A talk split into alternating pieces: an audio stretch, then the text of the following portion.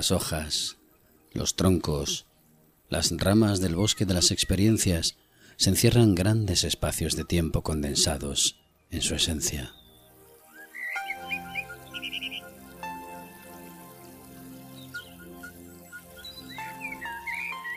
Los troncos de los árboles milenarios han acumulado vivencias que le han dado la forma que hoy tienen, esa longevidad en la que la experiencia y lo vivido desde el interior han permitido que esté aquí con nosotros.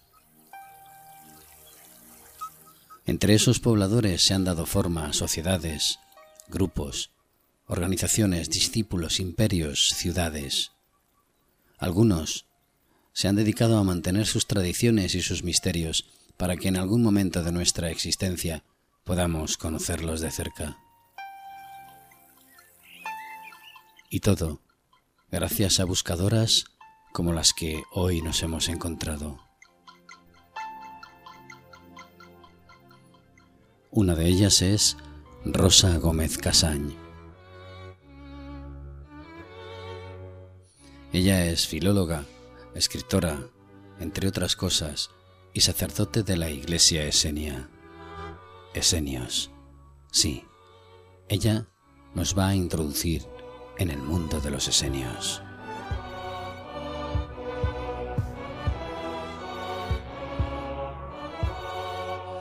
Pero no solo ella nos hemos encontrado en el bosque de las experiencias, también hemos podido encontrar a una de esas viajeras que ha decidido unirse con nuestra aventura y hablarnos cada cierto tiempo de sus conocimientos, experiencias y misterios.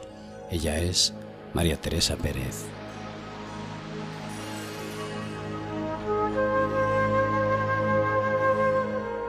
María Teresa es canalizadora, parapsicóloga y una buscadora de la verdad a través de su mundo personal, al que llama expandir la luz, en el que hoy nos ha brindado un fragmento de sus experiencias y conocimientos que nos irá ofreciendo en sucesivos viajes. Gracias, María Teresa.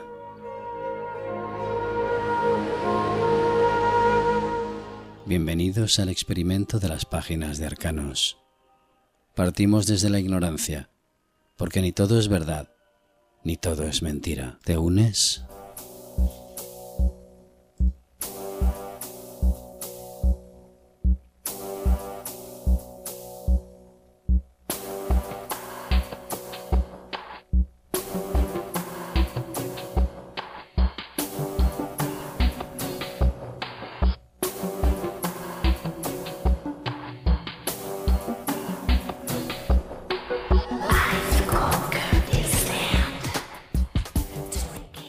De abandonar el bosque de las experiencias, nos detenemos un instante y miramos al cielo. Una gota, otra, y el cielo comienza a desbordarse, y durante unos segundos permanecemos inmóviles, sintiendo la lluvia como si nos quisiera decir algo para nuestro encuentro de hoy.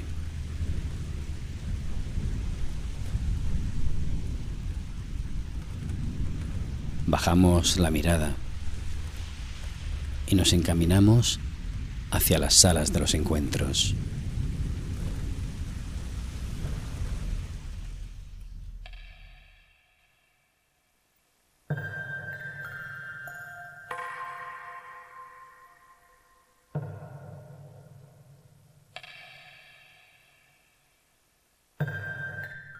Entramos. En la primera sala nos encontramos con María Teresa. Tiene los ojos cerrados. Parece que está meditando. Nos acercamos despacio y esperamos.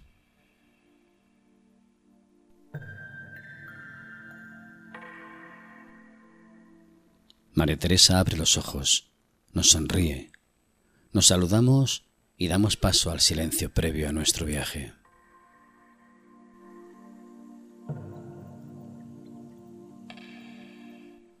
María Teresa Pérez, canalizadora, parapsicóloga, buscadora. Expandir la luz. La sala se abre, la sala se cierra sobre nosotros.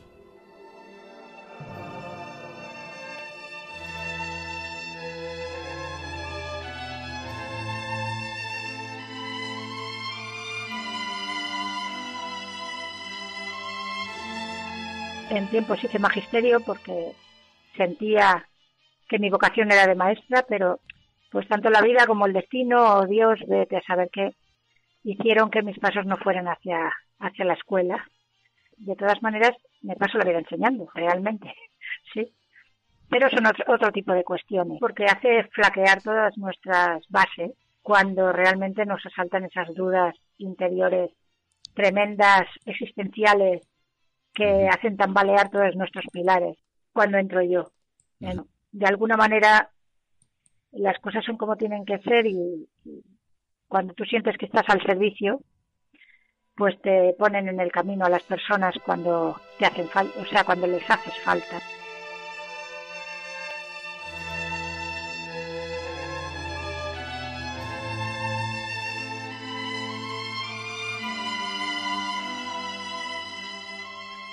Mira, yo mi objetivo siempre es el mismo, por eso eh, todos mis espacios se llaman igual, expandir la luz.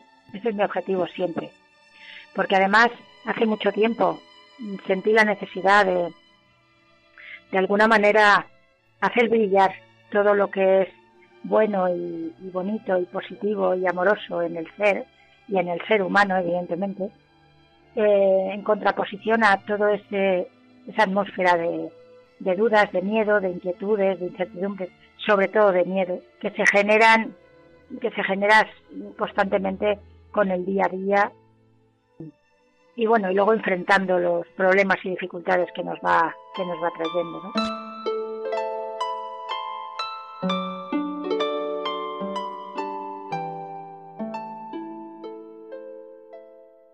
poder eh, mostrar a la persona el camino hacia su propio interior y hacia realmente hacia bueno como nos dicen los hermanos de alta vibración en las meditaciones el camino hacia adentro y hacia arriba que es la misma dirección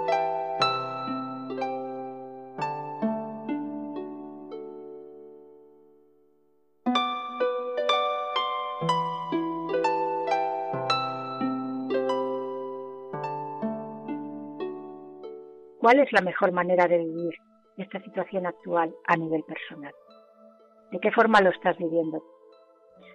Pues desde mi punto de vista pienso que, independientemente de las explicaciones, creo que es una fantástica oportunidad de conectar con esa parte de ti en donde reside la paz, la calma, la quietud. Evidentemente no dejarte arrastrar por ese fantasma del miedo que anda por ahí pululando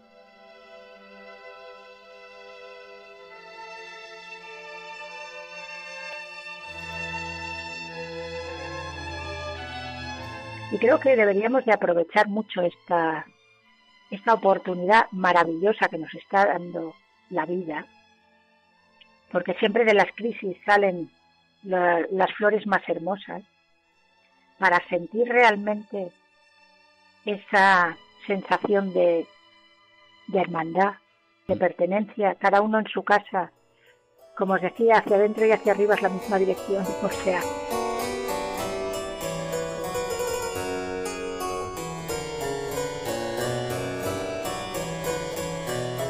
y hacia adentro de ti es la misma dirección.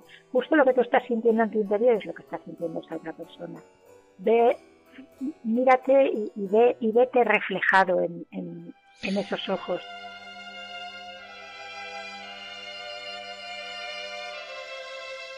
¿Piensas de verdad que esto es lo suficientemente importante como para que despierte las conciencias de la gente? ¿O esto es también selectivo y va a cambiar quien quiera cambiar?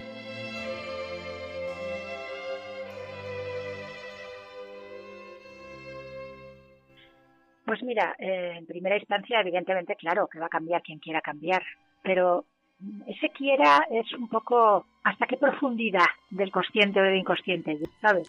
Porque se están produciendo muchos movimientos eh, en todas en todas las personas y eso arrastra.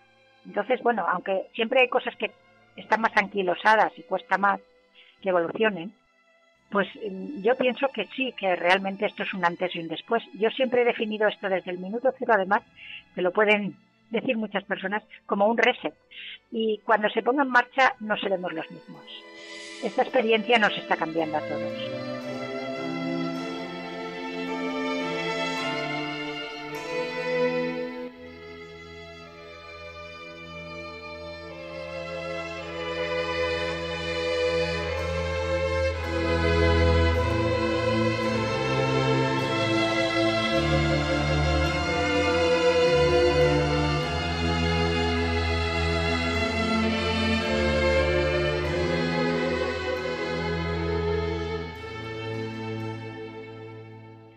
Evidentemente que se puede hacer algo más. Y de hecho se va a hacer muchísimo más. La economía lo que pasa que es lo que se ve, lo que es un poco la gasolina de, de todos nosotros. Es un poco lo que mueve las direcciones de acciones humanas, pero realmente creo que es una consecuencia, no es una causa. Y, y bueno, pienso que como los cambios tienen que venir siempre de dentro a fuera, pues eh, eso también irá cambiando con el tiempo, evidentemente, y con mucho tiempo. Posiblemente no lo, no lo podamos ver, pero bueno, no sé, porque todo está fluyendo mucho más deprisa de lo que parecía, ¿eh?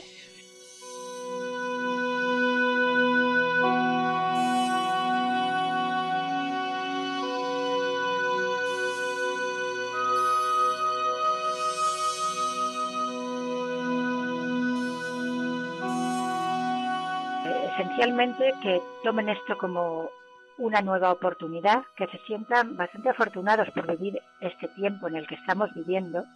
Esto no había ocurrido, bueno, conscientemente a este nivel nunca en el planeta, y que es una inmensa oportunidad de dar un gran salto de conciencia hacia adelante, de ver qué es lo que realmente queremos, lo que en el fondo de nuestros corazones queremos, no lo que queremos con el bolsillo con la, o con, la, con el intelecto. Y de definir más nuestra vida y hacerla a nuestra medida, con más conciencia de ello.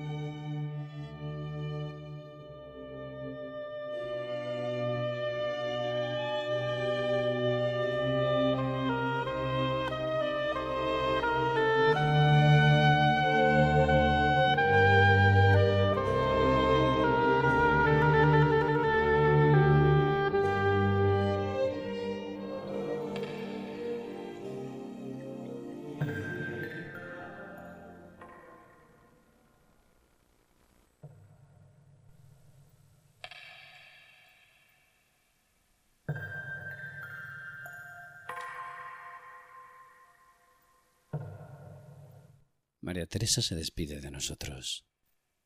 Sabemos que la volveremos a encontrar próximamente en otro momento, en otro rincón del bosque de las experiencias, preparando una nueva senda en su sección, Expandir la luz. Gracias, María Teresa.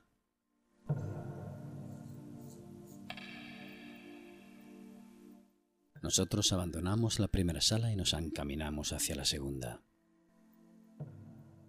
Entramos. Rosa está sentada en la mesa de los encuentros. Lee. Como buena erudita que es, no puede abandonar la naturaleza que le ha llevado hasta ser lo que es ahora. Nos saluda. Nos sentamos. Silencio breve. Rosa Gómez Casañ. Cabalista, escritora, filóloga, sacerdote de la Iglesia Esenia.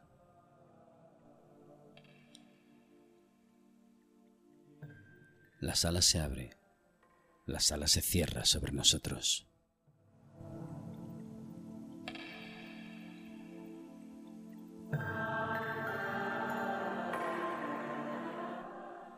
Los esenios.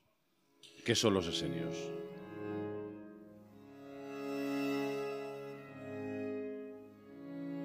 Los esenios son una secta eh, secta en el sentido de facción, eh, de eh, orientación.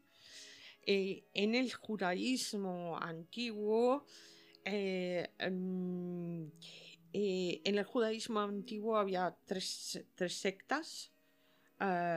esto lo describe muy bien Flavio Josefo en las guerras de los judíos, en el capítulo octavo y eh, él habla de eh, los saduceos, los fariseos y los esenios. Y muy extensamente de los esenios, le dedica como cinco páginas. ¿sí? También eh, de los historiadores antiguos, por ejemplo, Plinio el Viejo habla de los esenios también. Entonces, en realidad los esenios no se llamaban a sí mismos esenios. Eh, mm, somos nosotros los que le llamamos esenios. eh, ellos se llamaban a sí mismos los hijos de la luz. Y frente a los hijos de las tinieblas. Es decir, aquellos que no, los hijos de las tinieblas serían aquellos que no siguen correctamente la Torá y que no realmente eh, no están siguiendo las leyes eh, de la pureza ritual.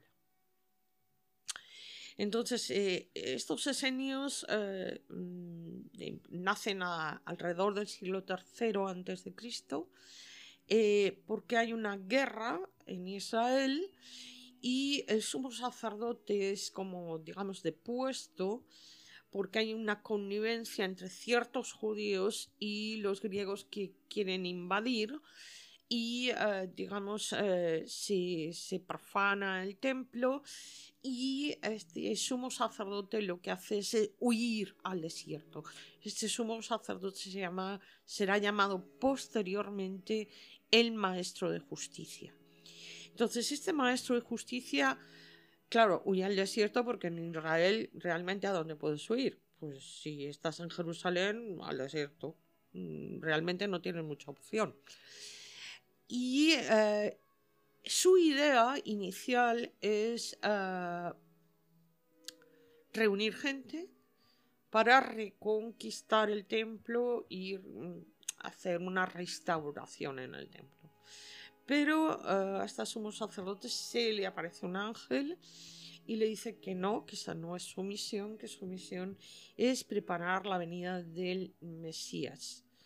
Ese Mesías eh, eh, va a ser Jesús y eh, tiempo después, lógicamente, y que, digamos, él tiene que reunir a una serie de personas para crear el ambiente en el que ese Mesías pueda, mm, digamos, crecer, educarse y evolucionar para cumplir su misión.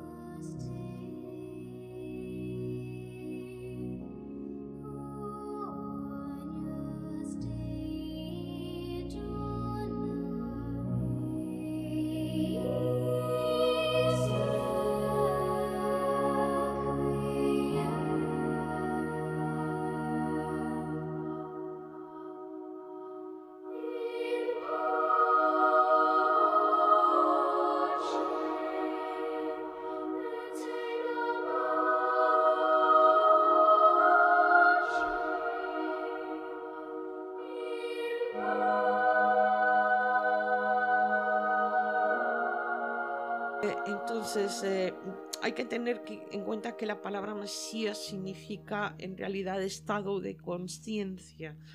Por lo tanto, y Mesías es la misma palabra que Cristos. En realidad hablan de, una persona ungida, ¿sí? Eh, de hecho, Jesús es ungido en un determinado momento en los evangelios por María Magdalena. No ungido como rey, pero sí ungido, ah, digamos, ah, entonces, eh, lo que hace, digamos, es, eh, digamos, preparar todas estas personas y estos esenios, eh, digamos, mm, lo sabemos por los rollos del Mar Muerto, que proceden de la comunidad de Qumran. En realidad había muchísimas comunidades en Israel en ese momento y eh, mm, los historiadores creen o dicen que había 16 comunidades y hablan de un, de un total de un grupo de 8.000 personas. Y parece bastante improbable cuando en la ciudad de Jerusalén eh, había una puerta de los esenios que fue restaurada recientemente eh, es impropio que una secta de 8.000 personas en un país de 5 millones en aquel momento tuviera una puerta en Jerusalén si solo eran 8.000. Es decir, tenían que ser bastantes más. De hecho, sabemos que había comunidades eh, de senios no solo en, eh, en, en, Israel, en aquel momento era Israel, eh, luego pasará a llamarse Palestina, Eh, también había en Egipto y en, un montón de lugares de Europa, etcétera, y comerciaban muchísimo. Ellos tenían un trato muy estrecho con los ángeles. Eh, mm, y en ese trato muy estrecho con los ángeles que provenía de que el maestro de justicia había recibido ah, la iluminación, la gran iluminación que supone recordar todas sus vidas pasadas y por supuesto trae de la antigua Atlántida todos los rituales que tienen que ver con los ángeles.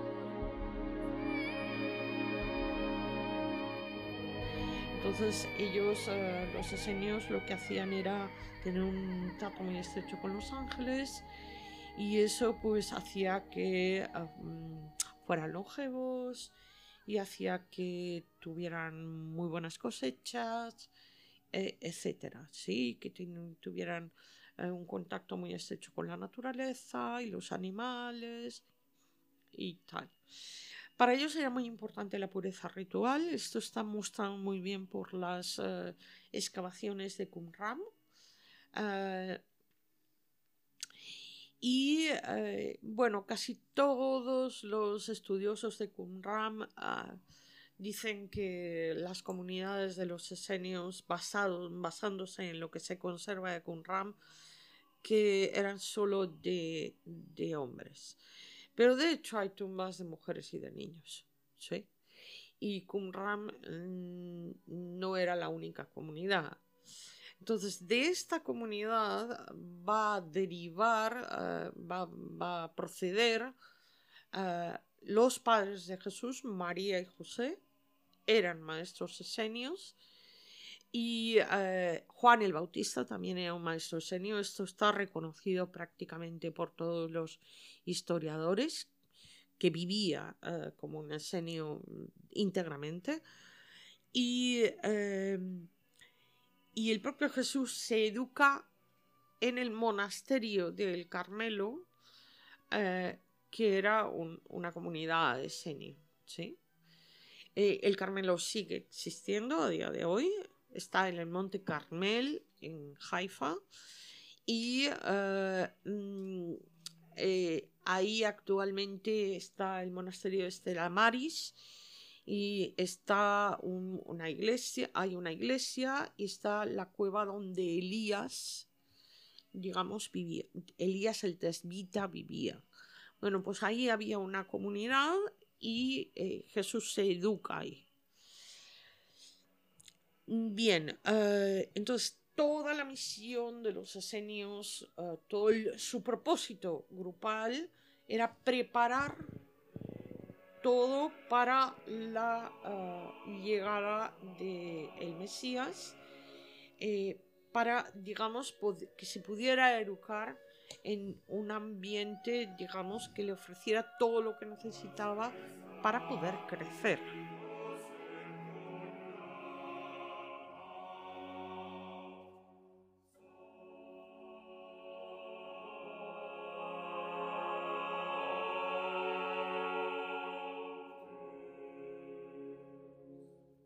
Los esenios en Egipto fueron llamados terapeutas, de ahí viene la palabra, eh, digamos que todo el mundo utiliza.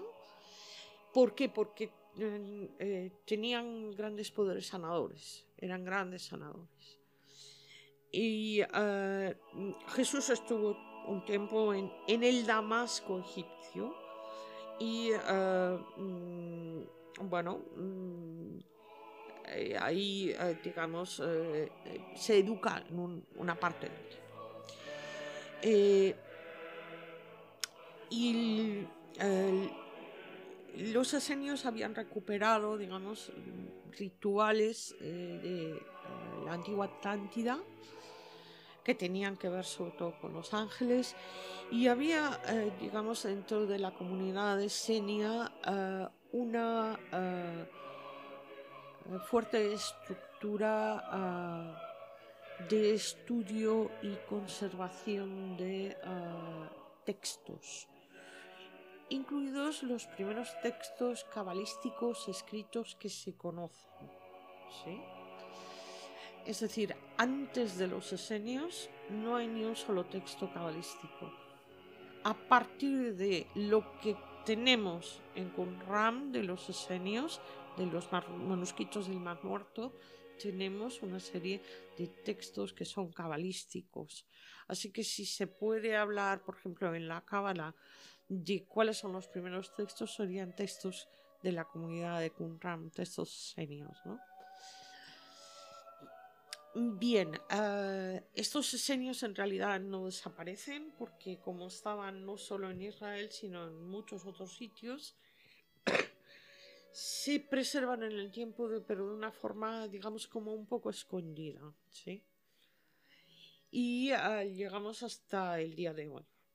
Actualmente digamos hay esenios, yo lo soy. Eh, mm, y evidentemente seguimos la tradición, tradición de estudio, tradición de contacto con los ángeles, tradición de sanación. Nuestro lema es ayudar, enseñar, sanar.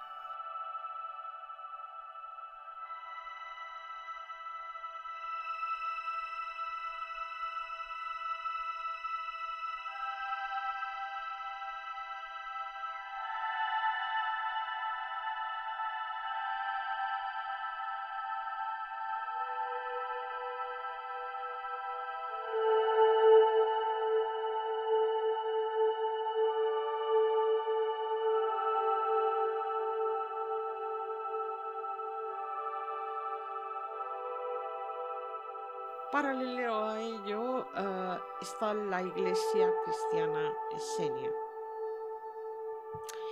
En principio, el lema de la iglesia sería, eh, uno de los lemas de la iglesia sería, con la luz de Cristo, por el reino de Dios.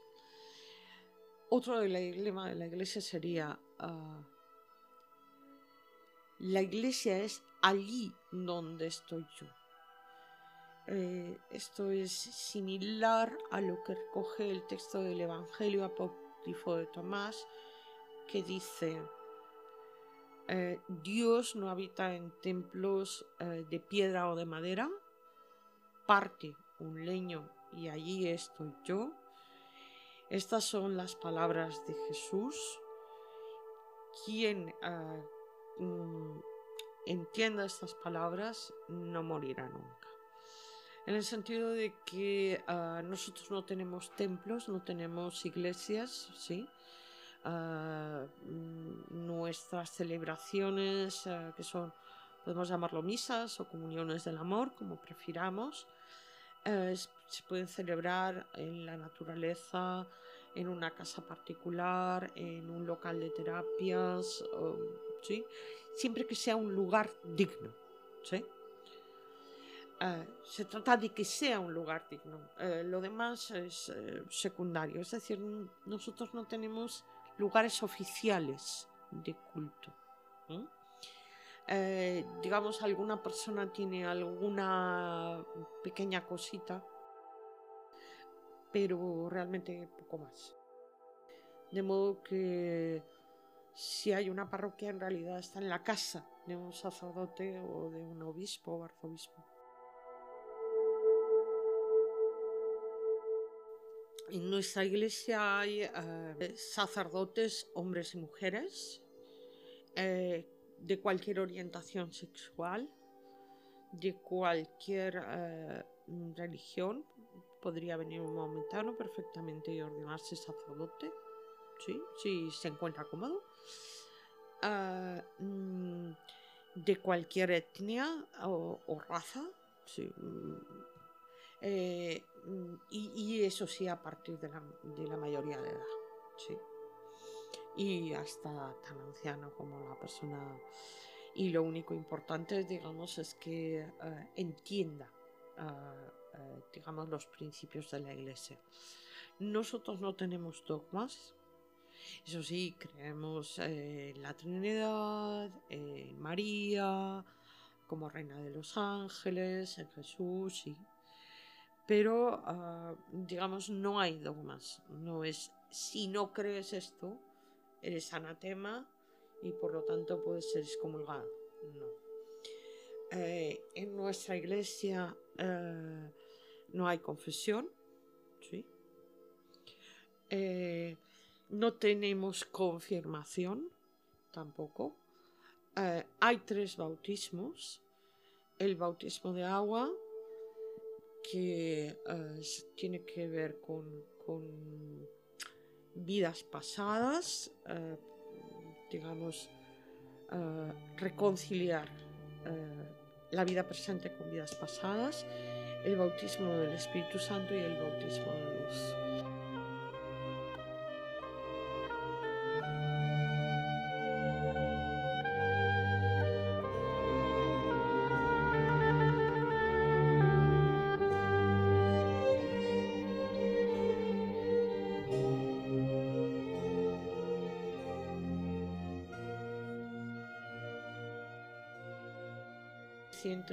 Hace unos tres años y medio más o menos, el superior de nuestra iglesia ah, nos realizó a los obispos y arzobispos una iniciación para que pudiéramos darlo a cualquier persona, porque esto antes estaba reservado a muy poquitas personas y uh, no, no eh, era pequeños grupos. ¿sí? Eh, pero en este momento es muy, muy necesario que las personas, digamos, mm, puedan limpiar todo, todo el karma eh, y reconciliarse con todos sus aprendizajes de vidas pasadas, recuperar sus vidas pasadas y poder alcanzar la perfección al final de eh, su vida presente. ¿sí? Y esto no implica ninguno de estos tres bautismos, e implica la, ah, la entrada en nuestra iglesia. De hecho, nuestra iglesia, los únicos miembros que tiene son los sacerdotes, obispos y arzobispos y el superior de la iglesia. Ni siquiera los diáconos son miembros de la iglesia. Nuestra iglesia tiene simpatizantes, pero no hay personas que no sean, digamos, cleros de la iglesia, que, no sean, que sean miembros de la iglesia.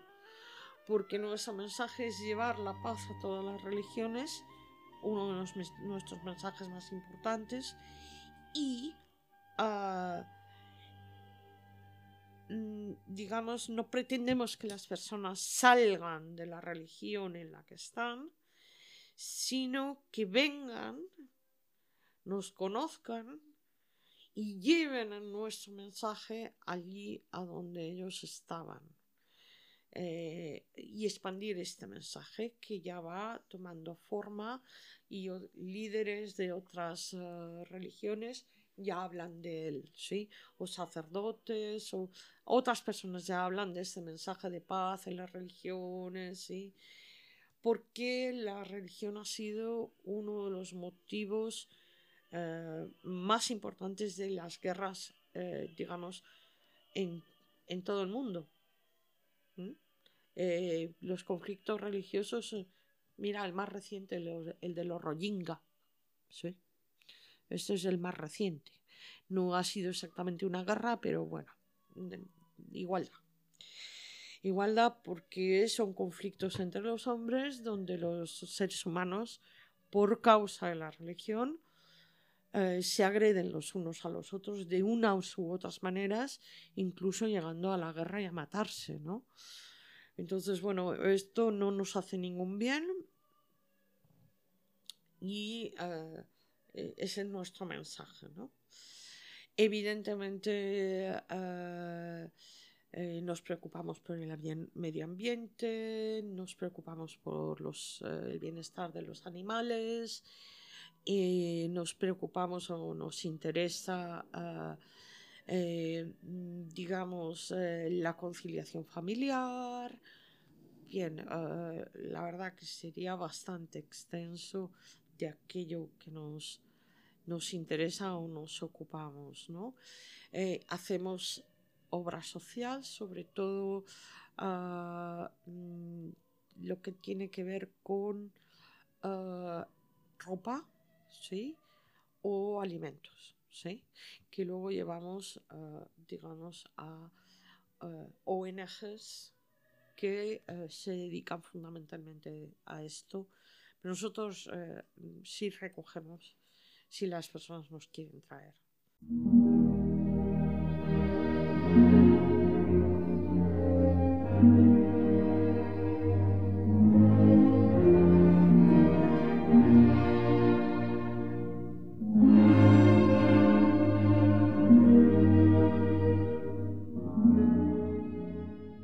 Aunque nos has hablado de los principios que mueven o que cimentan eh, a los esenios y luego posteriormente nos has hablado de la iglesia esenia, hay una máxima esencial que es la que sostiene o la que sujeta o la que mueve a los que forman parte de, no sé si llamarlo movimiento, principio, religión, como tú quieras, esenios, y es el respeto. El respeto y la igualdad. Es decir, eh, eh, el respeto Mm, tanto si una persona es débil eh, como si una persona tiene otra nacionalidad, tiene otra raza, tiene otra orientación sexual, cualquier orientación política. Es decir, eh, mm, opine lo que opina la persona, eh, proceda de donde proceda, tiene otra religión, mm, respeto, siempre respeto y tratar a la persona con igualdad y con sinceridad y honestidad. Y por supuesto con amor. Es decir, sin eso, ah, esto es esencial a, nosotros. Y también es muy esencial a nosotros el, defender toda vida, preservar toda vida. Eh, eh, sea la vida de, un animal, sea la vida de una persona. Eh, mm, siempre preservar la vida. Y por supuesto un bosque también es vida y también debe ser preservado. O sea que si hay que trabajar con los ángeles para ayudar en la extinción de un incendio o con protectoras de animales y trabajando con los ángeles, eh, lo vamos a hacer. Y por supuesto eh, mm, vamos a trabajar con, eh, mujeres maltratadas en el sentido de hacer un trabajo espiritual para ayudar a estas personas, incluirlas en las peticiones de nuestras misas, incluir todos estos aspectos en las peticiones de nuestras misas. y cuando hablo de estos ejemplos, eh, evidentemente todo lo que pueda estar eh, doliente o desfavorecido o maltratado, mm, lo vamos a tener en cuenta. Porque sino cómo podríamos defender toda vida.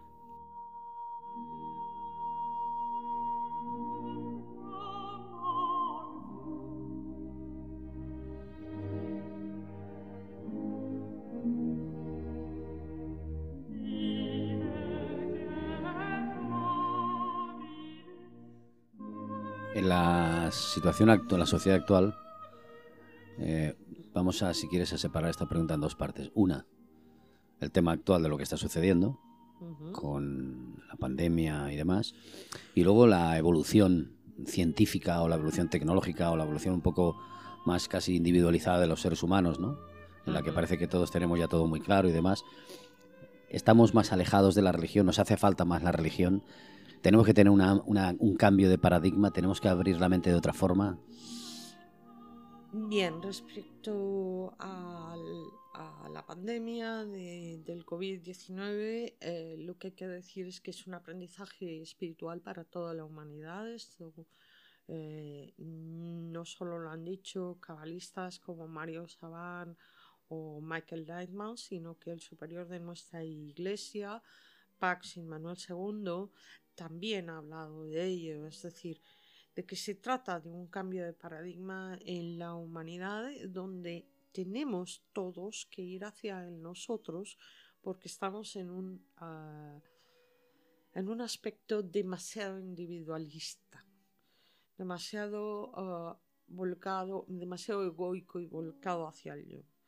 Entonces no se trata ya ni siquiera de aquello que eh, dice el saludo maya, que dice in lakesh alaken, eh, mm, tú mm, eres, eh, yo soy otro tú, tú eres otro yo, eh, sino ah, que tenemos que ir a través de ese yo soy otro tú, tú eres otro yo, tenemos que ir hacia el nosotros. Y mientras no estemos en la mentalidad del nosotros, ah, o progresamos en esa dirección o, nos vamos, ah, con perdón, al garete, nos vamos a, a tomar por saco. La humanidad realmente está en un en el filo de una navaja en este momento.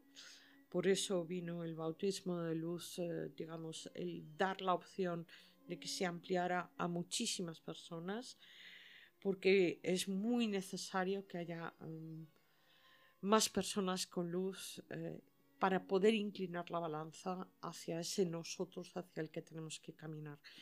Mientras no tengamos una mentalidad similar a la mentalidad de los japoneses, que primero piensan en nosotros y luego piensan de forma individual, ah, donde cada niño, eh, cualquier persona le puede reñir porque los niños son hijos de todos, mm, vamos mal, vamos mal. Entonces esto ya lo ha dicho el superior de nuestra iglesia, pero lo han dicho otras personas. O sea, es que cualquiera que tenga un poco de sentido común espiritual se va a dar cuenta de que es así. Entonces, eh, o vamos hacia nosotros y hacia la luz y hacia una era mesiánica o mesiánica en el sentido de que todos descubramos al Mesías que llevamos dentro o mm, bueno, nos extinguimos directamente. Esto es lo que habría que decir con respecto a la pandemia, es decir, tenemos que mirarla desde el punto de vista espiritual.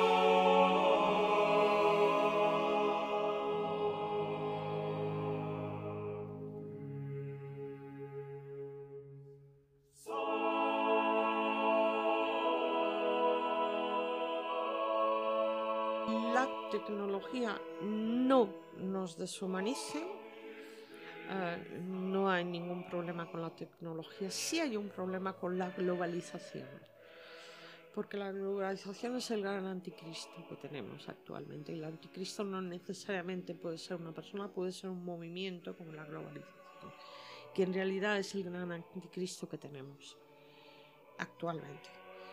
Eh, y, no es nada conveniente. Eh, no hay que ser nacionalista, pero sí que hay que ser patriota. Nacionalista no, porque nacionalista significa enfrentarse a otro por tu nacionalidad. Y patriota significa amar tu, la patria en la que vives. Eh, mm, eso no significa que no puedas ser ciudadano del mundo al mismo tiempo. ¿m? no es. Eh, y la globalización en ese sentido no nos hace ningún bien. Pero la tecnología no tendría por qué alejarnos de nosotros mismos siempre y cuando no perdamos nuestra humanidad, siempre y cuando eh, no nos aleje eh, de llamar por teléfono en lugar de whatsappear. Eh, porque quizás estamos demasiado volcados a las redes sociales, tenemos menos contacto que permita confidencialidad, eh, confianza entre, entre, las personas, que es un pilar muy importante para las relaciones humanas. Y los seres humanos crecemos en las relaciones humanas si nos vamos a, como eremitas al desierto, no vamos a crecer como seres humanos. Ahí no hay crecimiento personal porque no hay aprendizaje al no interactuar con otro. Y nuestras interacciones con los demás, siempre y cuando la tecnología no nos lleve a, dejar de interactuar, eh, mm, es decir, no nos deshumanice, eh, no tiene por qué ser malo es evidente que podríamos terminar acabando como la segunda era Atlante, que fue la, era de la tecnología, que acabó muy mal, acabó con una bomba atómica y acabó con el hundimiento de un continente. Es decir, por supuesto que la tecnología puede tener su lado negativo, claro. Todo en, en el mundo de la materia, en el mundo de la acción, en el mundo en el que vivimos, tiene una eh, cara positiva y una cara negativa. Es decir, eh, todo bien tiene un mal oculto y todo mal tiene un bien oculto. Siempre está ahí, eso ya lo dicen los cabalistas. O sea, eh, tenemos que tener en cuenta, pues, ¿qué hago yo con la tecnología? Si estoy al servicio de la tecnología o la tecnología está a mi servicio si la tecnología eh, potencia mi humanización o no. En esta pandemia que hemos visto, hemos visto una cosa muy positiva. Las personas para mantener las relaciones de familia, de amigos, del coro, de, los, eh, de la orquesta, etc., han utilizado la tecnología. Han utilizado Skype, han utilizado Zoom, han utilizado ah, bueno, para cursos, por ejemplo, GoToWebinar. Y se ha implementado, se ha, se ha eh, acrecentado muchísimo el uso de estos medios al servicio de qué? De la comunicación entre las personas. Entonces, eh, no es malo. Todo depende de cómo lo usemos.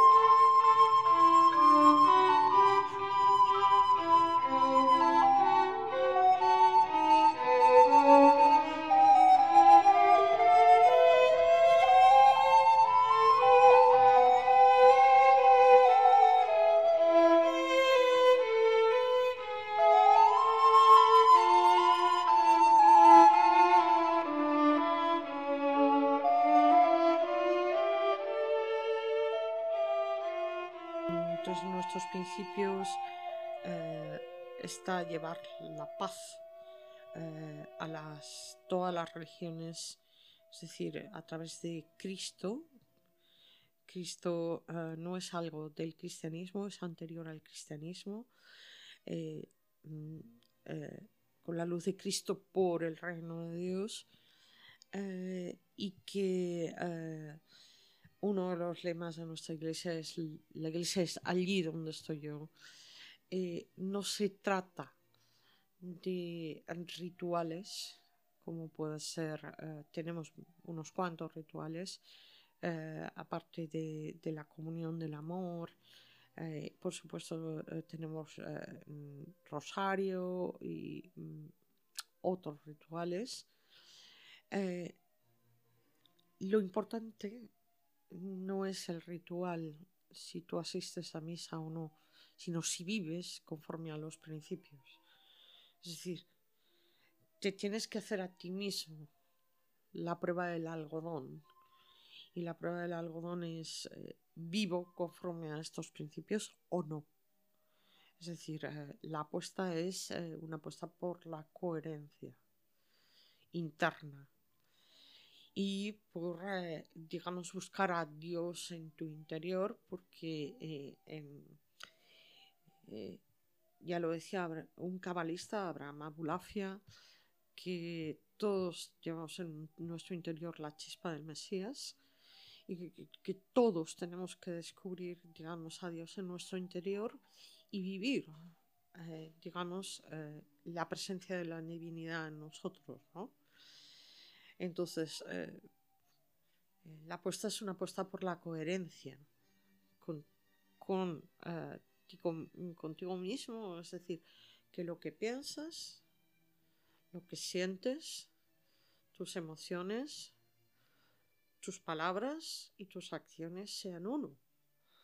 Y no que pienses una cosa, sientas otra, las emociones vayan por no sé dónde, dices una otra cosa diferente y luego actúas no se sabe cómo. Es decir, se trata de que aquello en lo que crees y la forma en la que actúas sea todo uno porque si no es así, entonces eh, no estamos siendo un buen ejemplo. Y eh, Ejemplo es el mejor predicador. Es decir, el, mejor ejemplo, o sea, la mejor forma de que tú le transmitas una idea a una persona es que tú vivas según esa idea y que la persona te vea en acción. Le va a convencer 100 veces más que si le repites algo y te voy a hacer lo contrario.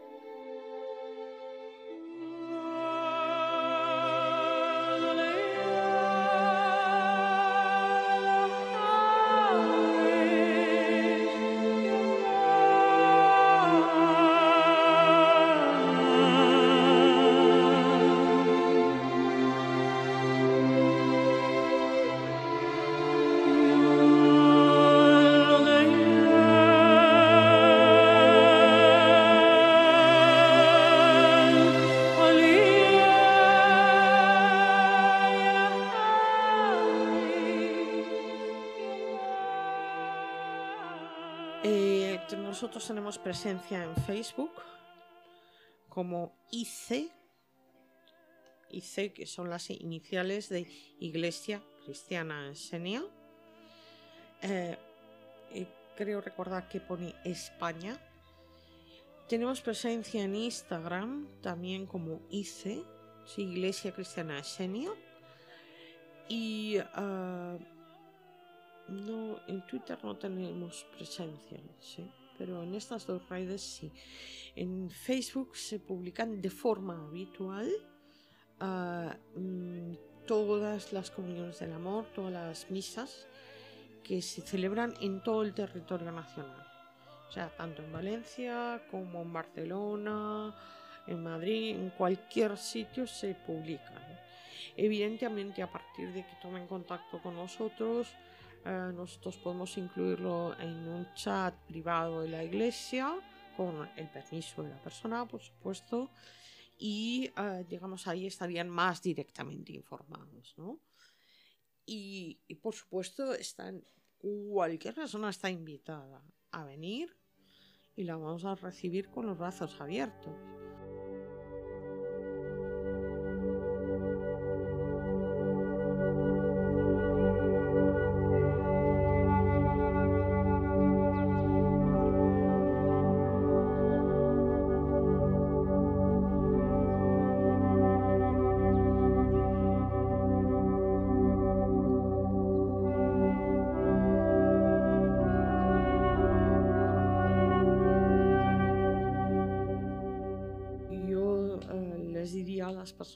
Que eh, no se trata de vivir según ningún dogma, no se trata de vivir según rigideces, sino que se trata de vivir desde la libertad, respetando la libertad del otro, es decir, mi libertad termina donde comienza la libertad de la otra persona y eh, desde esa libertad y sin estar constreñido, eh, digamos, actuar de forma coherente a los principios de vida según los cuales estás viviendo.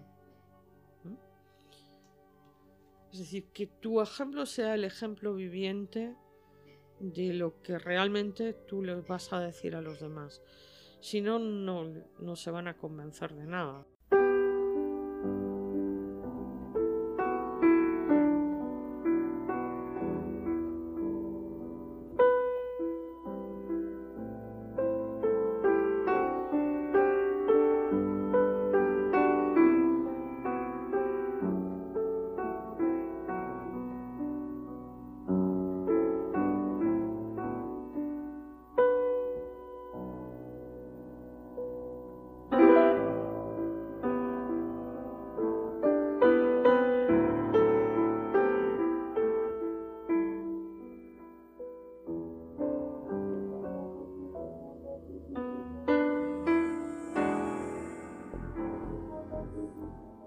Rosa inicia el camino de regreso al bosque.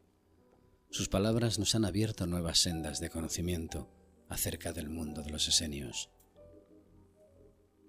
Palabras que dejan abiertas otras sendas que forman parte a su vez de nuestro propio interés, de nuestro aprendizaje y de nuestra fe.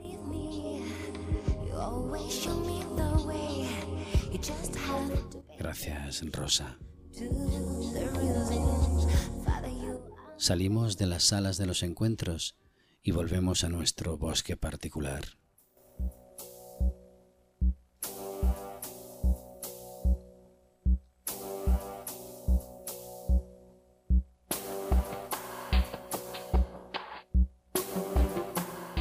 En nuestro viaje de hoy, María Teresa Pérez, canalizadora y parapsicóloga, nos ha abierto un mundo personal, nos ha dado unas pinceladas de lo que van a ser sus colaboraciones con nosotros, ofreciéndonos, con las manos abiertas, su máxima y su alma, expandiendo la luz.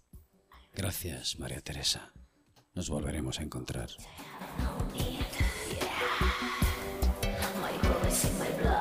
Por otra parte, Rosa Gómez Casañ, cabalista, escritora, filóloga, sacerdote de la Iglesia Esenia, nos ha traído precisamente eso, la memoria de los esenios, la figura de esos seres que siguieron una senda personal de la que ella es sacerdote. Nosotros nos despedimos entrando en el bosque de las experiencias en busca de nuevos buscadores. Podréis encontrarnos en nuestra página y de Facebook el experimento de las páginas de arcanos, por el correo las páginas de arcanos outlook.es o por algún lugar del bosque de las experiencias.